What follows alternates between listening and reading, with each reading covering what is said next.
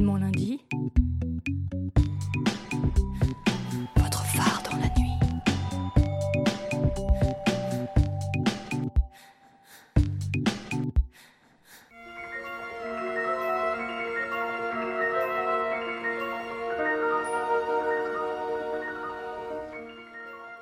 Bonsoir à tous et à toutes, vous êtes bien sur Gouinement Lundi comme chaque quatrième lundi du mois en direct sur Fréquence Paris Pluriel. Et ce soir, on sort le grand jeu et on se plonge dans les salles obscures pour parler cinéma avec Lesbien Raisonnable qui nous fait l'honneur de sa présence. Bonsoir. Bonsoir. Alors, année faste pour les Gwyn sur grand écran, puisque Cannes 2019 a été la scène du grand retour de Céline Sciamma, avec Portrait de la jeune fille en feu en sélection officielle, cinq ans après son dernier film. Portrait de la jeune fille en feu a remporté le prix du scénario euh, au palmarès officiel samedi dernier, mais aussi la, la Queer Palm, donc on va en parler. Puis, un an après la montée des marches mémorables du collectif 50-50 pour 2020, qui œuvre pour la parité dans le cinéma, on s'est demandé si on peut se réjouir du nombre de femmes en compétition cette année. Alors pour en parler, on a discuté avec Iris Bray, qui est critique, universitaire et journaliste, spécialiste de la représentation du genre au cinéma et dans les séries. Elle est l'autrice notamment d'un ouvrage qui s'appelle Sex and the Series. Et on a aussi rencontré Catherine Corsini, qui est réalisatrice et scénariste, qui a notamment réalisé le magnifique film lesbien La Belle Saison en 2015. Et cette année, elle a vu quelques films à Cannes et elle nous en parlera tout à l'heure. Ce soir, on retrouve aussi Océan. Bonsoir Océan. Bonsoir. Il était à Cannes lui aussi, mais il est parmi nous d'abord pour parler du documentaire qui retrace sa transition. On en parle tout à l'heure. Euh, on aura aussi avec nous Tani pour euh, la chronique de Comedy Love et Juliette pour la JL. Bonsoir à toutes les deux. Bonsoir. mon lundi. Alors, pour commencer, on écoute l'interview d'Iris Bray. Bonjour Iris Bray. Bonjour. Ça va? Ça va. Alors, Cannes, c'était comment? Cannes, c'était épuisant. Épuisant? Ouais, je m'en suis toujours pas remise. Donc, c'était l'édition 2019, 72e édition. Est-ce qu'il y a des films en particulier qui t'ont marqué? Ah bah, Il faut évidemment parler du film de Céline Sciamma. Je pense que tout le monde y pense encore. Moi, je suis très déçue que le film n'ait pas remporté la Palme d'Or. J'étais persuadée que ça allait être le cas. Euh, je trouve que c'est vraiment étrange qu'il ait eu le prix du scénario alors que c'est un film qui parle que de mise en scène et qui ne fait que réinventer euh, qu'est-ce que c'est que la mise en scène, qu'est-ce que c'est qu'un artiste qui regarde une personne? Et c'est une très très grande histoire d'amour. Donc c'était pour moi un des films les plus marquants de, de la sélection. Et c'était aussi un film marquant parce qu'il a vraiment clivé la critique et je pense qu'il a cristallisé beaucoup de, de crispation qu'il existe aujourd'hui dans la critique française et aussi entre la critique française et la critique internationale. Donc c'était à la fois un objet d'art incroyable et c'est devenu un objet culturel par les débats qu'il a provoqués. Est-ce que tu peux juste rappeler le synopsis de oui. ce film? Alors le synopsis de ce film, c'est on voit une jeune femme qui s'appelle Marianne, qui est peintre, qui euh, arrive dans une grande maison bourgeoise en Bretagne pour faire le portrait d'une jeune fille qui doit se marier. Ce portrait doit être envoyé donc euh, à l'homme. Et selon euh, si l'homme aime ou non le portrait, il décidera s'il épouse cette jeune femme. Cette jeune femme, elle est interprétée par Adèle Haenel. Et donc ça va vraiment être une relation entre euh, une jeune femme bourgeoise qui n'a pas envie de se marier et une jeune peintre qui passe ses journées à la regarder et à l'observer. La jeune peintre qui est interprétée par Noémie Merlan. Et donc pour toi c'était vraiment euh, la Palme d'Or Oui, je pense que c'était vraiment la Palme d'Or parce que j'ai l'impression que dans ce film-là, Céline Sciamma, elle redéfinit qu'est-ce que c'est que le cinéma, elle redéfinit euh, l'idée même du portrait et il y a un propos en fait théorique et intellectuel très fort. Euh, et en plus, c'est une histoire d'amour lesbienne dans un cadre extrêmement classique. Et je pense que de juxtaposer en fait euh, cette histoire dans ce qu'on pourrait dire une forme de classicisme, en fait, pour moi, était vraiment révolutionnaire. Et c'est quelque chose qu'on ne voit jamais à Cannes et qu'on voit jamais en théâtre lumière. Et donc ça, c'est vrai que c'est une année où il y a eu des nouvelles représentations qui ont surgi dans la compétition officielle et qui incarnent un renouveau quand même du cinéma français surtout. Ok. Tu as parlé un petit peu avant de la différence entre la critique française et la critique internationale. Est-ce que tu peux développer Ouais. un petit peu là-dessus? En fait, ce qui s'est passé autour du film de Siama, c'est qu'il est très apprécié par la critique anglo-saxonne et il est déprécié par la plupart, euh, par, une partie de la critique française. La critique française voit dans ce film une forme de formalisme et d'un classicisme parce que euh, c'est un film tourné en costume qui se déroule à la fin du 18e avec euh, des cadres très classiques, une lumière qui est vraiment inspirée en fait de la peinture romantique qui commence en fait au début du 18e donc c'est des références que nous on a dans notre imaginaire qui sont extrêmement classiques et ils n'ont pas vu moi ce que j'ai vu, qui est en fait euh, un geste artistique extrêmement novateur dans la manière de filmer le regard au sein de ce cadre classique. Et la critique américaine, elle, euh, a vu justement que c'était un regard féminin, révolutionnaire, une autre manière de filmer le désir, et ne s'est pas arrêté en fait au classicisme de la forme. Euh, des cadres, du paysage euh, et de la retenue. C'est-à-dire qu'en France, on reproche beaucoup au film d'être froid, de ne pas être un film incarné. Et alors, il faut quand même qu'on s'interroge sur cette question-là. Qu'est-ce que c'est qu'un film froid et pas incarné? C'est parce qu'en fait, il n'y a pas de scène de cul. Euh, dis-le-en clairement, en fait, c'est vraiment ça. Je pense que la critique française s'attendait à la vie d'Adèle et euh, l'a donné dans Mektoub My Love, mais, ne le ne donne pas ce genre de scène dans ce film.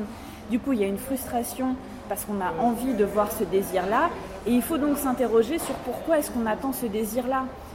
Et du coup, il faudrait qu'on décortique toute notre culture visuelle de comment est-ce que le désir nous est montré et comment est-ce que le désir s'incarne et comment est-ce qu'on arrive en fait à une apothéose.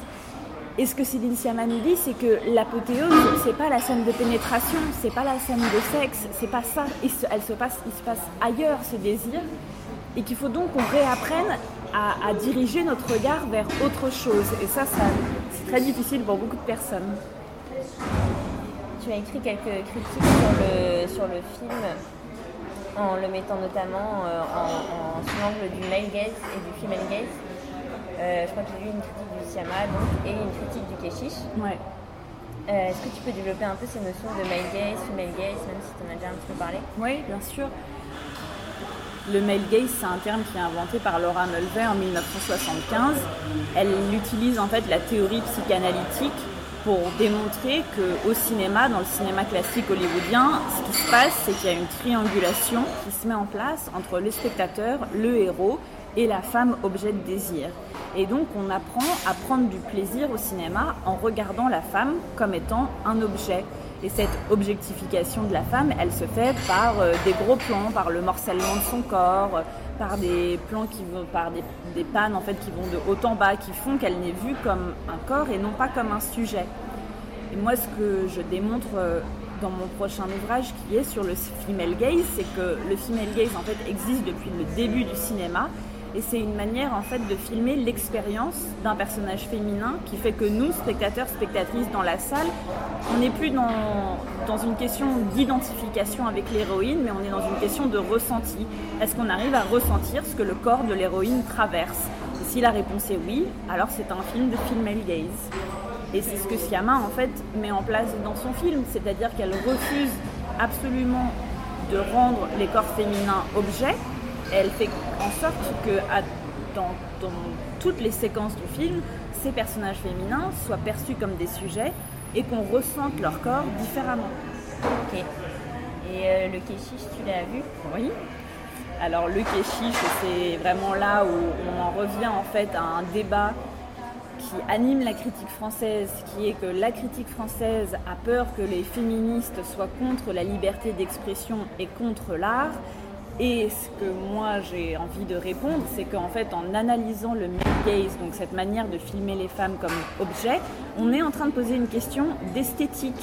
Et l'esthétique, c'est politique. Donc quand on réfléchit à la manière dont un réalisateur cadre les fesses des femmes, puisque le film dure environ 3h20 et euh, je dirais que vraiment les trois quarts du film sont des plans de fesses et d'un cunilingus, donc avec un plan de sexe en gros plan qu'est-ce qui se passe C'est qu'on s'habitue en fait à la violence de ces images et le réalisateur fait en sorte que ces images ne choquent plus et même nous donnent du plaisir. Et ce dont on ne se rend plus compte, c'est que ce male gaze, il est omniprésent. C'est que partout en fait où on regarde, les femmes sont filmées comme ça. Donc quand c'est Keshish qui le fait et que ça dure 3h30, bah forcément là c'est difficile de détourner le regard, mais il y a plein de critiques qui réussissent à voir quand même autre chose que ça et à ne pas interroger en fait l'asymétrie qu'il y a entre la manière de filmer les corps des femmes et les corps des hommes, parce qu'il faut quand même préciser que dans le film, à aucun moment, un homme ne va être filmé de cette manière. Les hommes sont les sujets pensants, les femmes sont des culs qu'on doit prendre. Il me semble que tu fais partie du collectif 50-50 pour 2020, qui œuvre euh, pour la parité dans le cinéma. L'an dernier, euh, vous aviez monté les marches euh, du côté de, de, 82, je crois, avec Kate Blanchette, Agnès Varda et beaucoup de femmes puissantes du cinéma. Est-ce que cette année, la parité a progressé à Cannes? Alors, c'est une question un peu compliquée. Est-ce que la parité a progressé? Dans le cinéma français, il y a une progression, mais il faut quand même vraiment voir que c'est une progression extrêmement lente. Que le collectif a mis en place, c'est en fait, c'est des bonus qui fait que si sur une équipe de tournage il y a une parité, il y a de l'argent en plus pour ce film-là. Donc c'est une des mesures incitatives pour qu'il y ait plus de femmes qui aient accès à des postes dans le cinéma. Et je pense que c'est une mesure qui est essentielle et qui fait bouger les choses et qui en tout cas euh, provoque une conscientisation euh, du fait qu'on va toujours vers les hommes pour euh, les postes de pouvoir. Après, est-ce qu'on va, est va arriver à la parité? Moi, c'est ce que j'ai dit cette année dans la conférence de presse, c'est que si on continue à ce rythme-là, il va falloir 44,5 années pour qu'on arrive à parité. Donc, soit on attend et on est très patiente et on meurt toutes et puis après on voit ce qui se passe. Soit il va falloir euh, mettre d'autres mesures en place ou qu'il y ait vraiment des, actions euh, beaucoup plus fortes. Mais on en est au début d'un combat et on en est au début d'une réflexion euh, aussi qui, est très longue et qui en France connaît énormément de, résistance. Et j'avais une, dernière question sur sur la représentation euh, lesbienne des femmes au cinéma.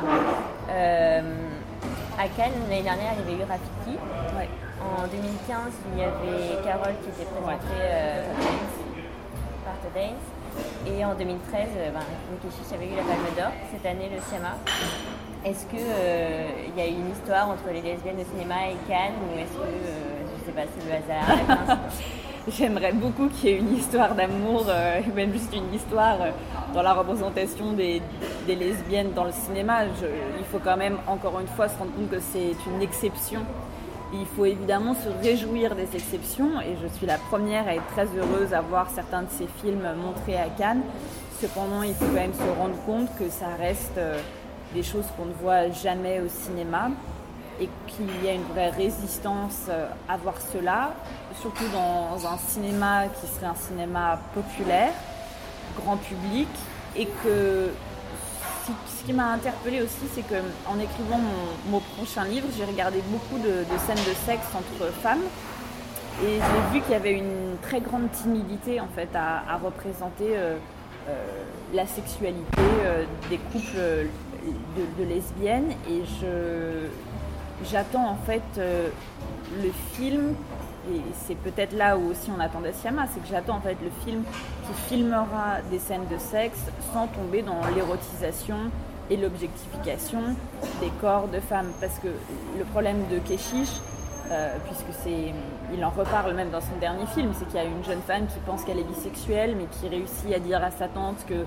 euh, peut choisir son orientation sexuelle et qu'en fait, quand elle se frotte aux filles, euh, bah, c'est juste un peu pour exciter les mecs. C'est-à-dire que moi, j'aimerais vraiment voir des, grandes scènes de sexe qui ne soient pas là pour exciter en fait les hommes, mais qui soient vraiment pour représenter le désir de deux femmes. Et ça, on est il y en a, il y a très peu de films qui le font. Il y en a certains, comme La Belle Saison de Catherine Corsini, euh, mais il y en a quand même très peu. Merci Eric. Je vous en prie. Voilà, après cette interview où on a beaucoup parlé du film de Céline Sciamma, Portrait de la jeune fille en feu, on écoute un petit extrait. Votre mère est d'accord pour que vous sortiez seule demain Vous serez libre Être libre, c'est être seul. Vous ne croyez pas? Je vous dirai demain. Je vais aller à la messe. Vous voulez communier? Je veux entendre de la musique. L'orgue, c'est beau, mais c'est la musique des morts. C'est la seule que je connaisse. Vous n'avez jamais entendu un orchestre? Mon lundi. Comme chaque mois, on retrouve un point sur l'actualité brûlante grâce à la collaboration euh, de l'AJL, donc l'association des journalistes LGBT, qu'on va arrêter de présenter peut-être. Ce soir, c'est Juliette qui va nous parler de la cérémonie des Outdoors, événement qui célèbre la visibilité des personnes LGBTI et dont la troisième édition va se dérouler à Paris du 18 juin au 3 juillet prochain. Bonsoir Juliette. Bonsoir, bonsoir à toutes, à tous. Alors, qui dit Cannes dit Palme d'Or, qui dit Palme d'Or dit Or, dit donc évidemment Outdoor. Ne me remerciez pas tout de suite pour cette accroche incroyable. Ça n'est que le début de la chronique, même si j'imagine déjà mes copresses de l'AGL en train de se dire pourquoi c'est elle qu'on a envoyé déjà à Gouinement lundi, parce que j'étais disponible. Donc oui, je vais vous parler de cette troisième édition des Outdoors qui s'organise cette année autour de trois temps forts. D'abord une exposition photo au point éphémère du 19 au 28 juin autour du travail de photojournalistes pour la lutte contre les discriminations subies par les personnes LGBTI.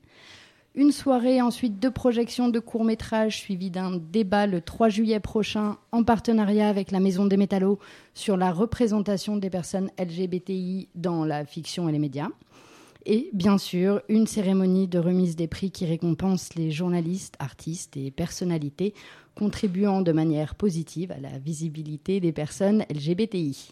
Alors cette année, c'est le 18 juin au Cabaret Sauvage que ça se passe. Oui, oui, le même, exactement tout pareil que celui des Wet For Me Post-Pride. Il n'y a pas de hasard. Et autant vous dire qu'à côté des outdoors, Cannes, franchement, c'est rien. Bon, alors c'est vrai que cette année, ils ont eu Adèle Haenel. Alors, il paraîtrait qu'elle ne serait pas des nôtres, mais je vous laisse imaginer l'état de désespoir qui sont emparés des membres de l'AGL après cette annonce.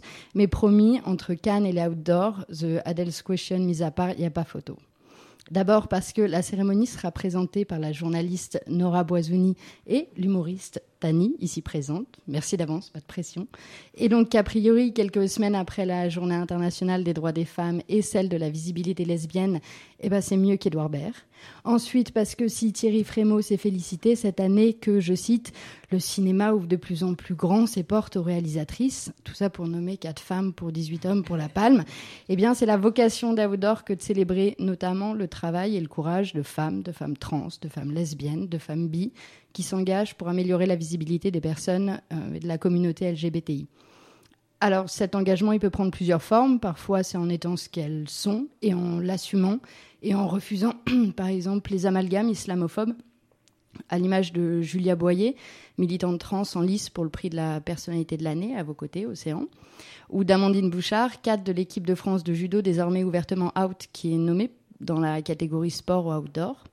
Alors cet engagement pour une meilleure visibilité, il peut aussi passer par le fait de laisser de la place médiatique, journalistique, à des personnes et des thématiques LGBTI, comme le font par exemple les journalistes Charlotte Bien-Aimée ou Jennifer Padjemi, dont les productions concourent cette année pour euh, le prix du podcast. Et en réalité, s'il y a quelque chose qui se passe à Cannes et qui se passe pas au Adore, c'est que nous, on ne met pas vraiment en avant les copines et les copains, puisque l'association ne nomme pas les rédactions où les membres de la JL sont partie prenante. Et des fois, pour reprendre les mots de notre coprésidente, eh ben, ça nous brise un peu le cœur de ne pas pouvoir souligner le précieux travail de ses collègues, à l'image, par exemple, je dis bien par exemple, d'une émission comme Gouinement lundi. Donc je me permets de rallonger un tout petit peu cette chronique pour rappeler que vous retrouvez tout le travail effectué, notamment par Gouinement lundi et par les autres membres de l'association dans la newsletter mensuelle de la JL, à laquelle euh, je vous encourage plus que vivement à vous abonner. Et pour revenir au outdoor, alors je ne vais pas lister toutes et tous les nommés à l'un des huit prix remis lors de la cérémonie, tout est en ligne sur le site de l'AGL. Mais si vous avez envie de célébrer autrement le 50e anniversaire des émeutes de Stonewall, dont il sera d'ailleurs largement question ce soir-là, ou que vous êtes déprimé parce que non, Céline Sciamma n'a pas décroché la palme, on vous attend de pied ferme et plein de paillettes au cabaret sauvage le 18 juin prochain. Merci. Merci Juliette. Donc à noter que euh, la cérémonie sera retransmise via Facebook Live, qu'on peut voter sur le site de l'EGL pour, euh, pour les personnalités qu'on veut voir récompensées, et aussi surtout que les places seront ouvertes à la réservation à partir du 3 juin. Voilà, donc si vous voulez aller voir en direct vos chouchous récompensés, c'est là qu'il faut aller. Donc pour notre première pause musicale ce soir, on va rester en territoire cinématographique avec un extrait de Huit femmes de François Ozon, un extrait dans lequel Fanny Ardant nous rejoue Gilda en chantant À quoi sert de vivre libre avant de séduire Catherine Deneuve, que demande le peuple?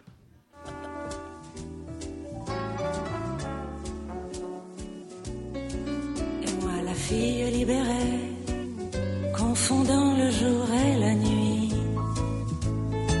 pratiquant l'amour buissonnier Et moi j'éprouve quelquefois, oui, l'envie d'être apprivoisé, d'arrêter mon cinéma et de tout partager.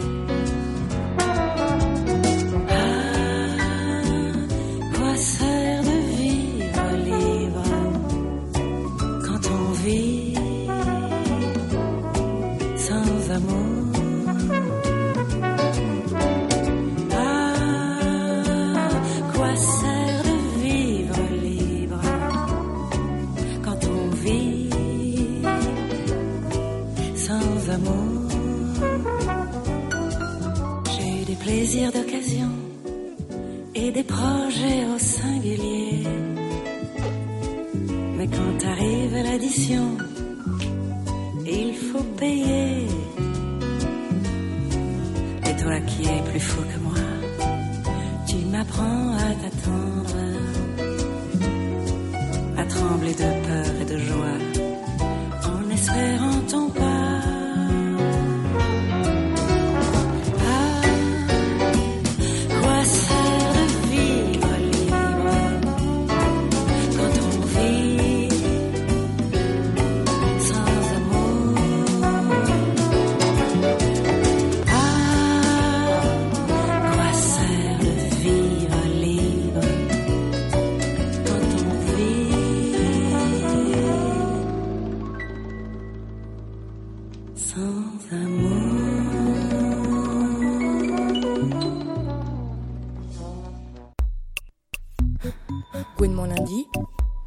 On revient à la 72e édition du Festival de Cannes avec une interview de Catherine Corsini, donc qui est réalisatrice euh, et scénariste euh, lesbienne, euh, que j'ai rencontrée ce matin. Bonjour Catherine, Bonjour. vous revenez du Festival de Cannes, ça va, c'était bien? Ouais, enfin, j'y suis allée que quelques jours. Ok, donc le film de Matty Diop, c'est un des films que vous retiendrez de cette édition?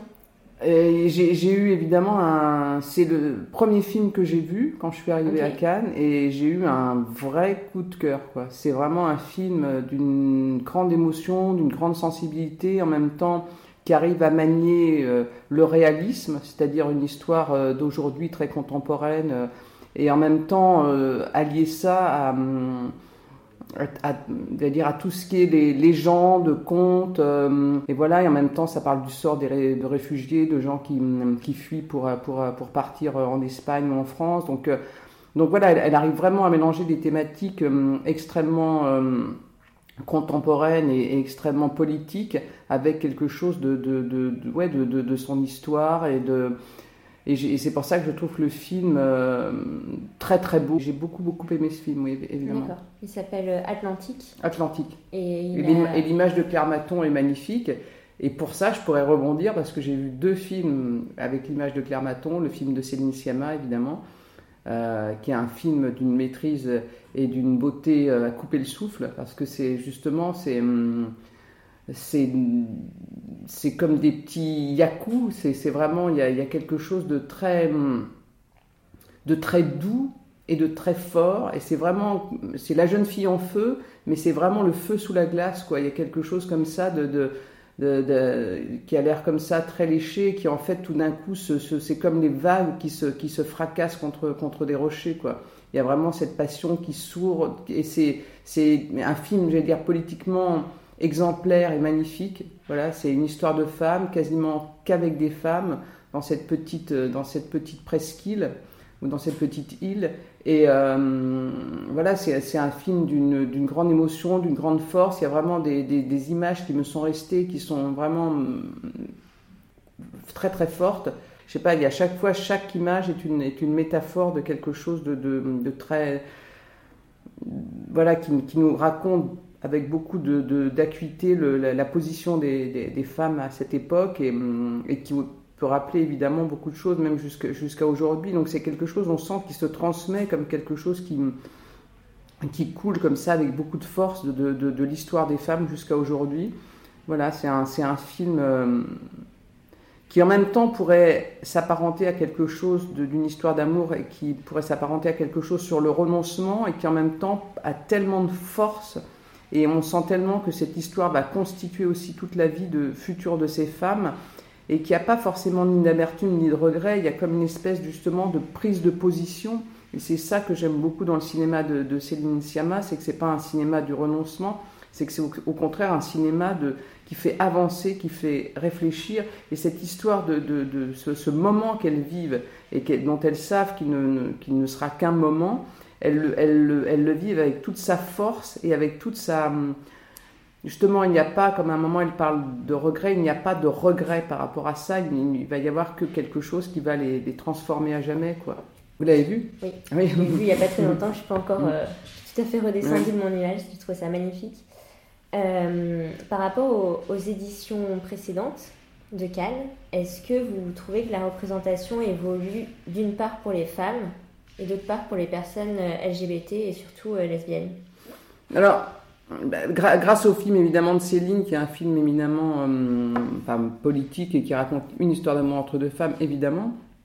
Euh, en fait, quand je remarque euh, la plupart des, hum, je, me, suis rendu compte par rapport à ce que, j'ai entendu, ce que j'ai pu entendre dire, c'est que par, rapport au, choix qu'il y avait sur le, les rôles masculins, c'est-à-dire les hommes qui jouent des rôles importants dans les films qui étaient en sélection à Cannes, évidemment, il y avait un choix beaucoup plus important que sur le, les femmes, quoi. C'est-à-dire que il reste encore que les, femmes ne sont pas, j'allais dire, représentées ou ne sont pas au centre, même, même quand les hommes font des films. C'est souvent sur aussi euh, des, euh, des films d'hommes. Enfin, donc c'est sûr que la représentation, n'est pas du tout, euh, elle n'est pas du tout 50-50. Mais euh, je pense que cette année, il y a eu euh, un petit choc hein, qui, est dû à tout ce qui s'est passé depuis, depuis les dernières années. Hein. Donc il y a eu quand même beaucoup plus d'audace dans la sélection. Il y a eu de l'audace parce qu'il y a eu des premiers films, euh, comme le, Les Misérables, comme le film de Mati Diop. Euh, il y a eu de l'audace parce que c'est justement aussi du cinéma de, la diversité. Il y a eu trois femmes. Donc euh, voilà, on, sent qu'il y a quelque chose qui est voilà, qui est un, mais on sent que c'est est-ce que c'est naturel ou est-ce que c'est un effort ou est-ce que c'est quelque chose qui est sous la fait parce qu'on parce qu'on bouge.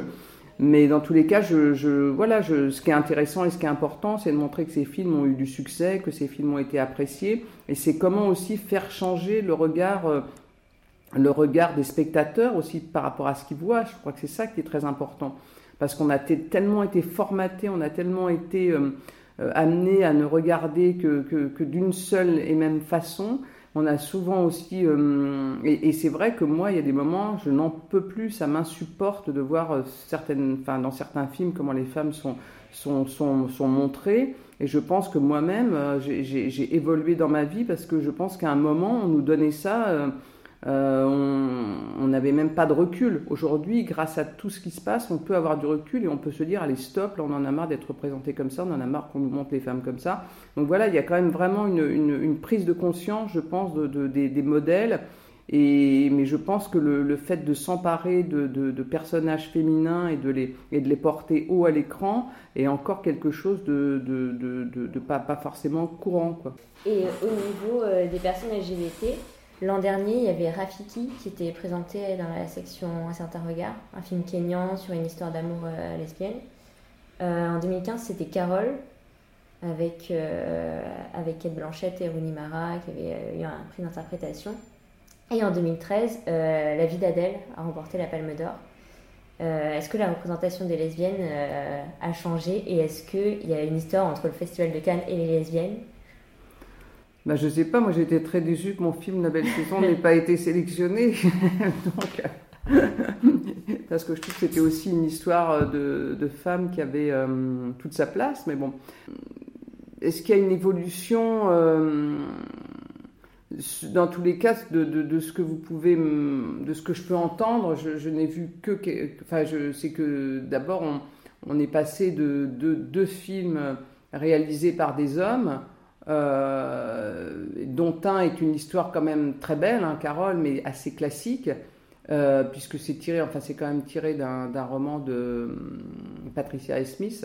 Mais, euh, mais le, dernier film est un, est un film kényan, est un film fait par une femme, donc évidemment, il est, je trouve qu'il a beaucoup plus, j'allais dire, de, de peut-être de, de, de, valeur dans, dans, son, dans ce qu'il représente, dans son témoignage, parce que finalement, c'est une femme qui tout d'un coup s'empare de, de, ce sujet. Donc je trouve que c'est quelque chose qui, me, qui, me, qui, peut-être me touche plus à travers cette, démarche. Quoi.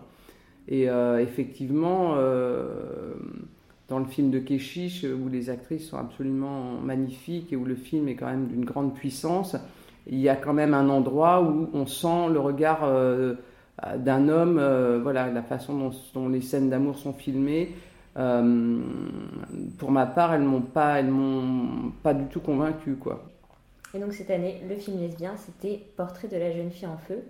Catherine Corsini, vous avez au moins un point commun avec Céline Sciamma vous en avez plusieurs, c'est que vous êtes réalisatrice, vous êtes lesbienne et vous êtes out. Euh, j'ai deux questions là-dessus. Est-ce que euh, c'est plus facile maintenant d'être out qu'avant Et est-ce que en montrant des histoires d'amour entre femmes, euh, vous êtes consciente de l'impact politique que ça peut avoir? Ou alors est-ce que vous, vous racontez juste les histoires que vous avez envie de raconter?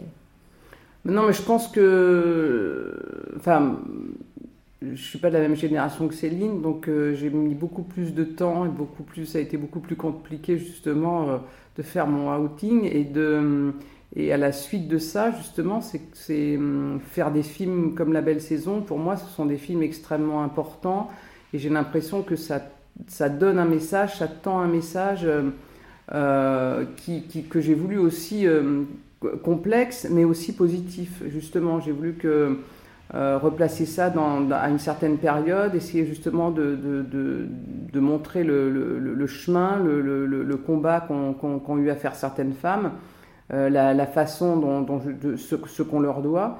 Mais c'est vrai que c'est un film que j'ai fait en, pleine conscience et vraiment presque euh, entendu pour, pour, pour, que ce film soit important pour des jeunes filles quand on découvre le cinéma, parfois on a besoin de films pour nous aider à vivre et j'avais envie que ce film puisse aider à vivre euh, voilà, certaines, certaines femmes. Euh, je, je, sais qu'il a aidé à vivre et du coup ça m'a fait, ça on me l'a dit, du coup c'est vraiment quelque chose qui, qui fait extrêmement plaisir parce qu'on a vraiment l'impression de ne pas faire un film pour rien, de faire un film qui compte.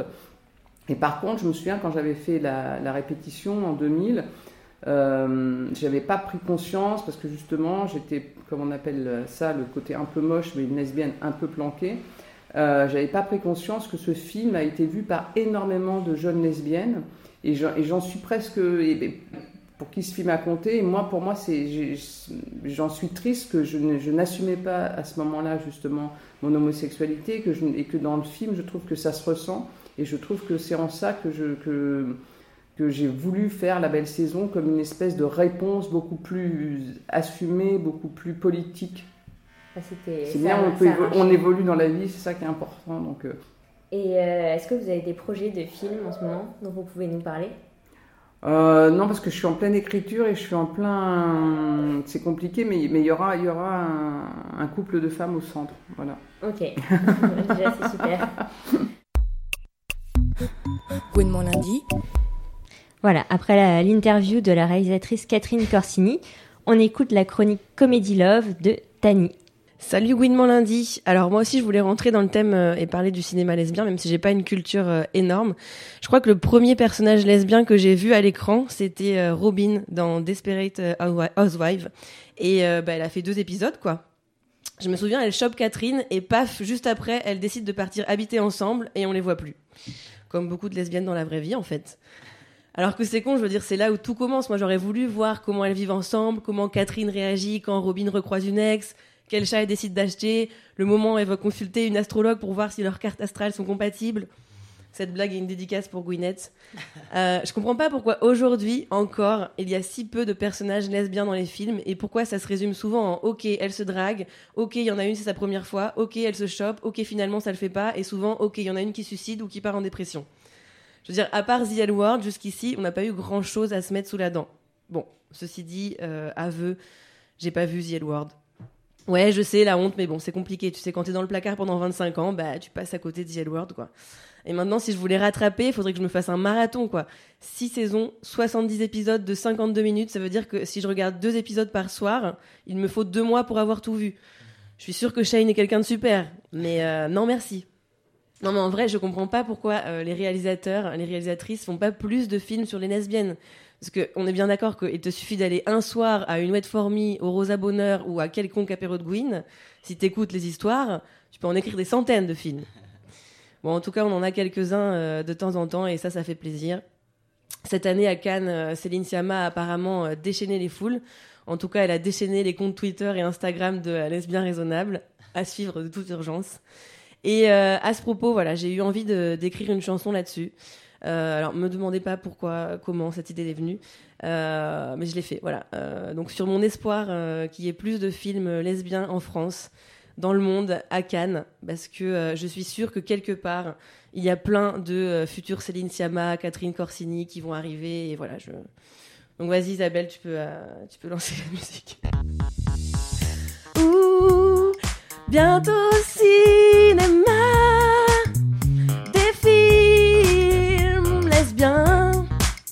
On en produira.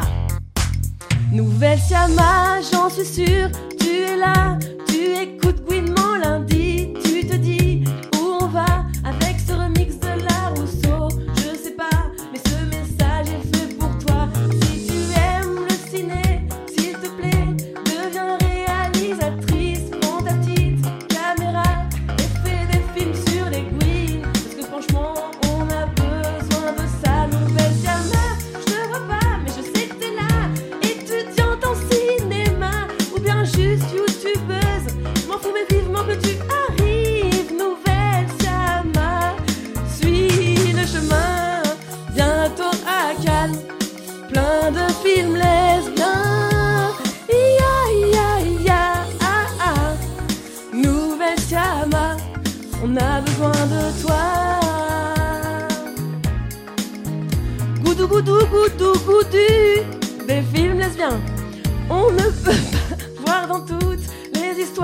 des messages crypto-lesbiens devenir hystériques. Quand Adèle joue dans un film et prier pour qu'elle joue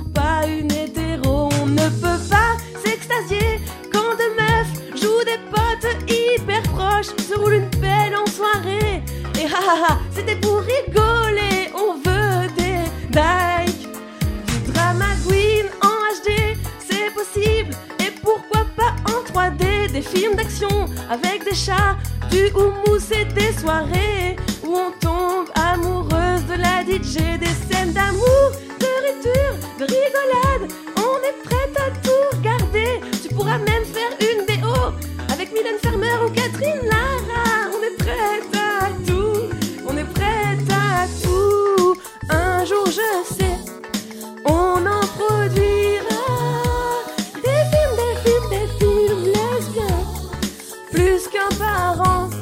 Avec des filles non blanches. Goudou, goudou, goudou, goudou, des films lesbiens. Tu me filmeras comme un film, ça veut rien dire. Oh non, ce sera pas l'écran noir, car l'amour entre Gwyn,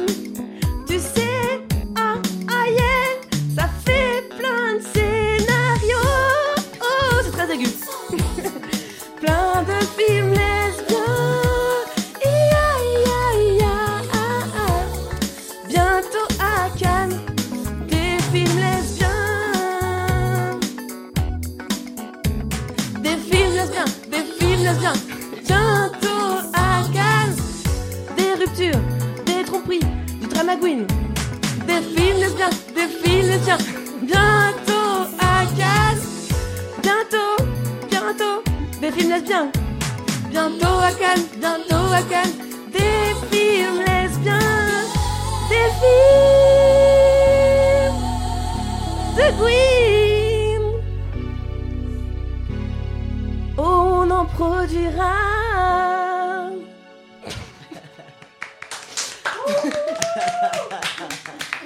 Merci beaucoup, Tani, pour ce tube de l'été.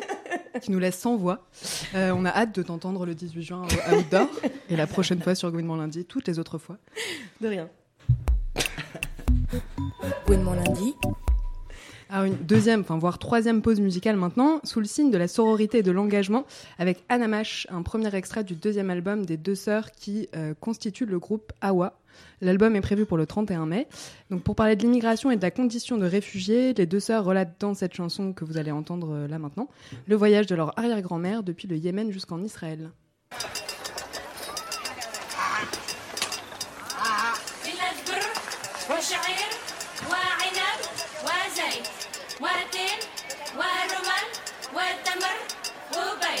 بلاد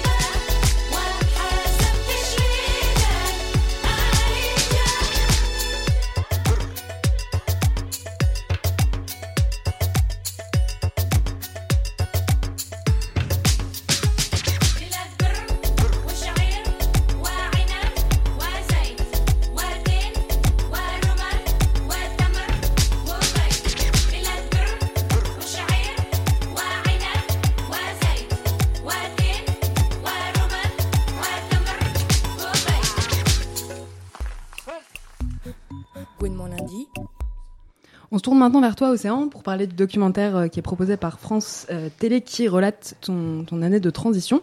Mais avant, j'ai une question vraiment très importante. C'était comment Cannes? C'était super et horrible comme tous les ans.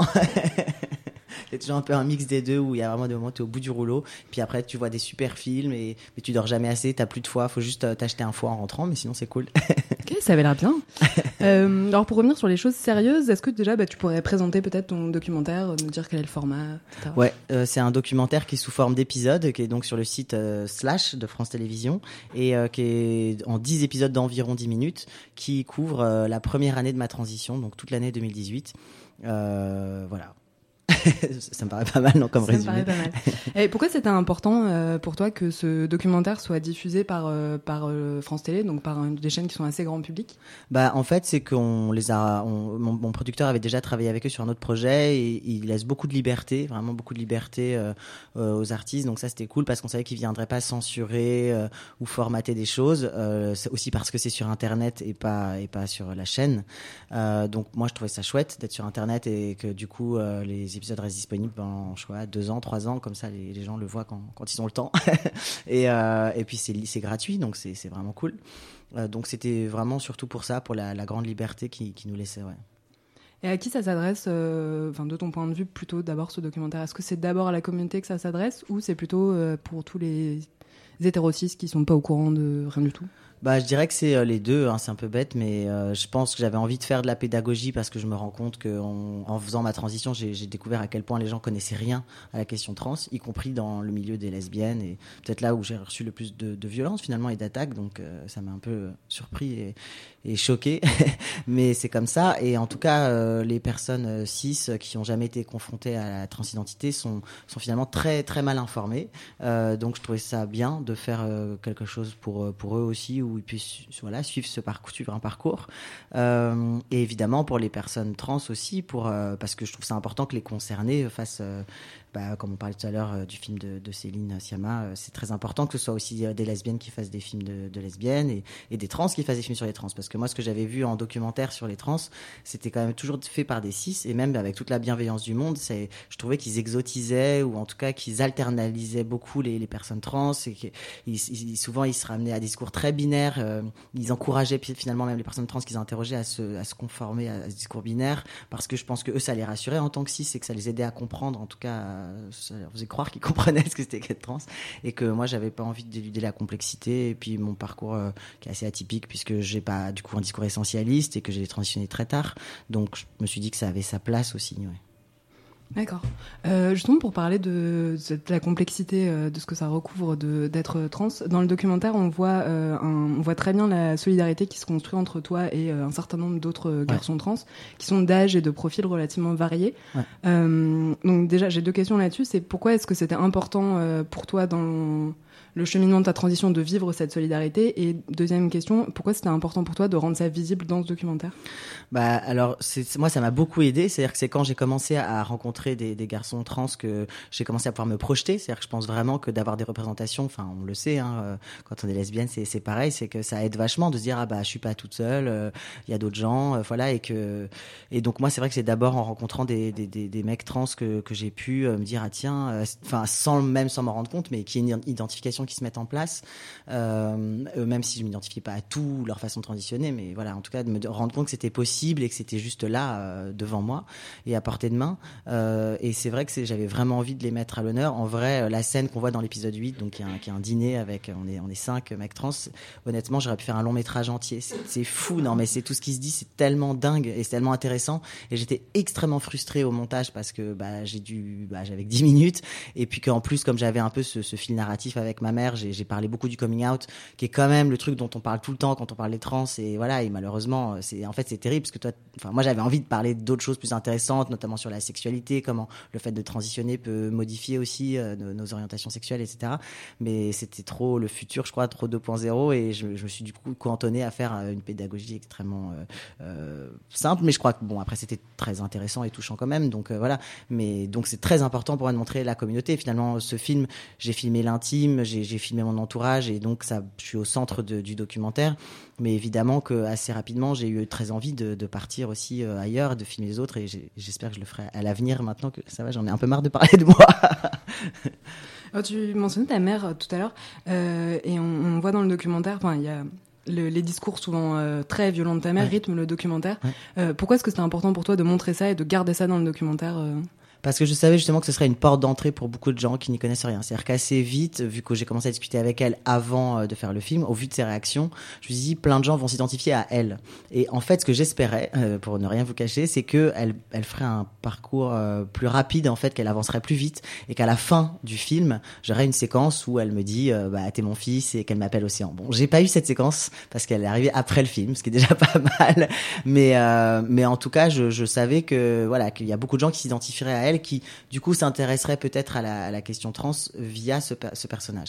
Après, euh, euh, je pense que c'est aussi- intéressant de montrer encore une fois la complexité, c'est-à-dire qu'on voit quelqu'un bah, qui est d'une. euh, ben, en fait, c'est intéressant aussi de voir les réactions, c'est-à-dire que les personnes trans sont hyper heurtées euh, par ce qu'elle dit, ou les gens qui, qui connaissent les questions trans euh, disent même il faudrait mettre des trigger warnings et tout, alors que les gens cis qui n'y connaissent rien m'envoient, parce que je reçois quand même beaucoup de, de messages, me disent mais elle est extraordinaire ta mère, on voit tellement son amour et tout, et c'est assez intéressant de voir. En fait, c'était un petit baromètre en fait, je trouve, pour savoir à quel point la, la, la personne est concernée ou pas ou connaît les questions trans, de voir comment il parle de ma mère, parce que les gens parlent tous de ma mère. Mais je, je regrette pas du tout de l'avoir fait parce que en tout cas, elle vient hum, euh, créer un antagonisme, un endroit de conflit. C'est important aussi pour euh, que ce soit du documentaire ou de la fiction. T'as besoin, tu peux pas avoir juste tout euh, un truc linéaire où il y aurait pas de conflit. Donc de toute façon, voilà. Et en plus, comme on a une relation qui est, qui est vraie et qui est intéressante, je trouve, parce qu'en effet, même si elle est très dure, elle ne me lâche jamais, elle ne m'abandonne pas, elle ne me. Alors je peux pas dire qu'elle me fout à la porte parce que je vis plus chez elle, mais je veux dire symboliquement, si j'avais 20 ans de moins, elle me foutrait pas à la porte non plus.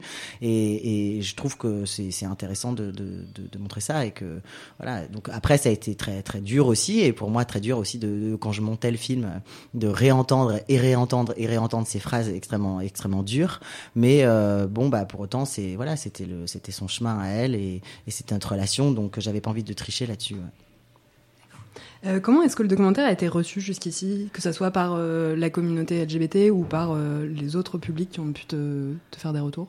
Pour l'instant, moi, j'ai, vraiment des très bons retours, je dois dire. Je suis super heureux parce que j'étais très inquiet aussi, parce que c'est tellement intime et je me livre tellement que ça aurait été dur pour moi de, bah, de me faire défoncer. parce que pour le coup, c'est, bah, c'est pas comme une fiction, même si dans tout euh, le travail de fiction que j'ai fait avant, j'étais très proche euh, euh, des personnages. Mais bon, là, quand même, c'est vraiment juste ma vie, quoi. Donc, euh, je suis content parce que je vois qu'en effet, il y a énormément de personnes cis qui disent qu'ils ont compris des choses, qui tout d'un coup voient les choses différemment ou comprennent, etc. Beaucoup de personnes trans qui me remercient, des même beaucoup de gens qui me disent que grâce au film, ils, font leur coming out, ou ils ont compris qu'ils étaient trans. Et ça, tu, vois, tu reçois même juste deux messages comme ça, t'es là, ok, c'est rien que pour ça, je, je l'ai fait rien que pour ça, tu vois, parce que si ça peut déclencher ça, c'est vraiment trop cool. Et euh, après, je dirais que de chez les militants, euh, qui est le milieu en plus dans lequel moi je, gravite, il y a forcément euh, bah, des gens qui sont moins contents. Bon, ça c'est toujours c'est normal, c'est le milieu militant est comme ça. En effet, parce que encore une fois, ça raconte le ça raconte le début de la transition, ça montre un- un- une personne qui, qui s'hormone, qui, qui décide de faire une mastectomie, alors qu'aujourd'hui c'est vrai qu'on est plus sur des questions de dire bah on peut tout à fait être trans sans être hormoné, sans se faire opérer. Et moi je suis le premier à dire ça, à défendre ça et, à parler de la non-binarité, etc. Et que bah, mon parcours reste classique. Après encore une fois, comme je parlais de moi et que je ne voulais pas tricher, ben euh, voilà, on voit en effet un parcours, euh, mais pas complètement classique non plus, mais en tout cas. euh, voilà, donc il y a forcément des, déceptions, j'imagine, pour, certaines personnes, mais je, crois que dans l'ensemble, même, même au niveau des militants, les gens sont contents que voilà, qu'il y ait juste une représentation euh, très sincère et très honnête, et fait encore une fois faite par un concerné. Donc ça, c'est important. D'accord. Mais merci beaucoup Océan. Donc on rappelle qu'on peut trouver ton documentaire sur euh, le site de France euh, Télé, donc Slash, Slash, euh, et pour pendant encore longtemps. Donc euh, n'hésitez pas à aller voir ça. Gwen mon lundi. Et maintenant c'est le moment Drama Gwyn. On écoute Gwyneth nous faire sa chronique. Bon, bah moi j'annonce que euh, j'ai été prévenue à 4h30, donc euh, si c'est mauvais, c'est de la faute de l'équipe, ok? Euh, J'ai décidé de répondre à mes relèches sur un thème beaucoup plus généraliste, quasi universel, euh, revoir ou non son ex.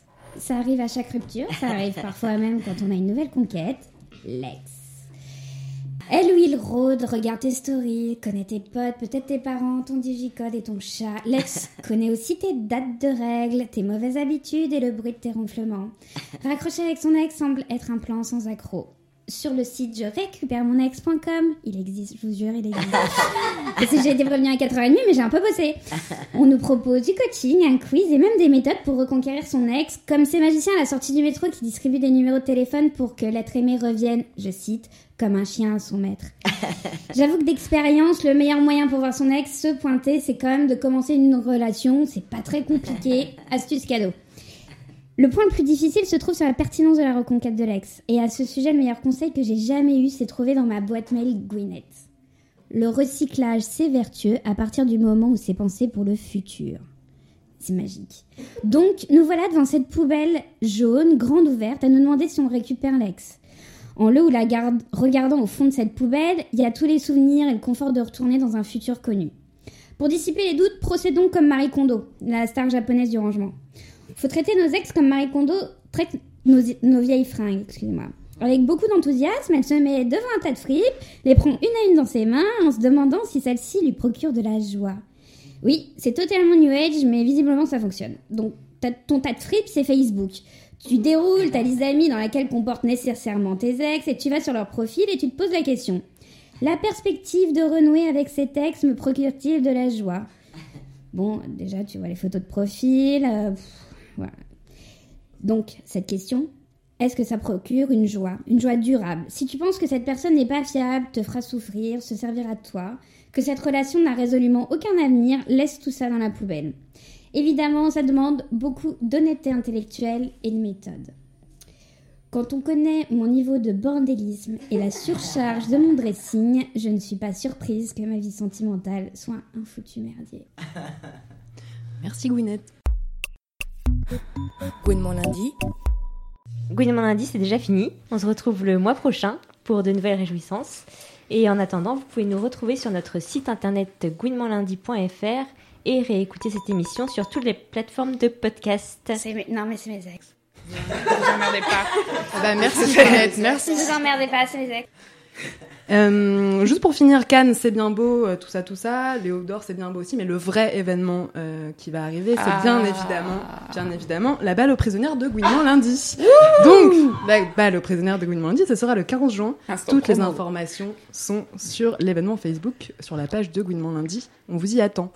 Euh, sur ces belles paroles, merci à Iris Bray, merci à Catherine Corsini et à Océan. Merci à Juliette, à Gwyneth et à Tani pour leur chronique et à Gwyneth pour convoquer ses ex en direct. merci aussi à toute l'équipe, Lila, Juliette, Serena, Isabelle et Lucie. Et euh, merci à toi, Lauriane, aka Lesbien Raisonnable, d'avoir animé cette émission. Merci.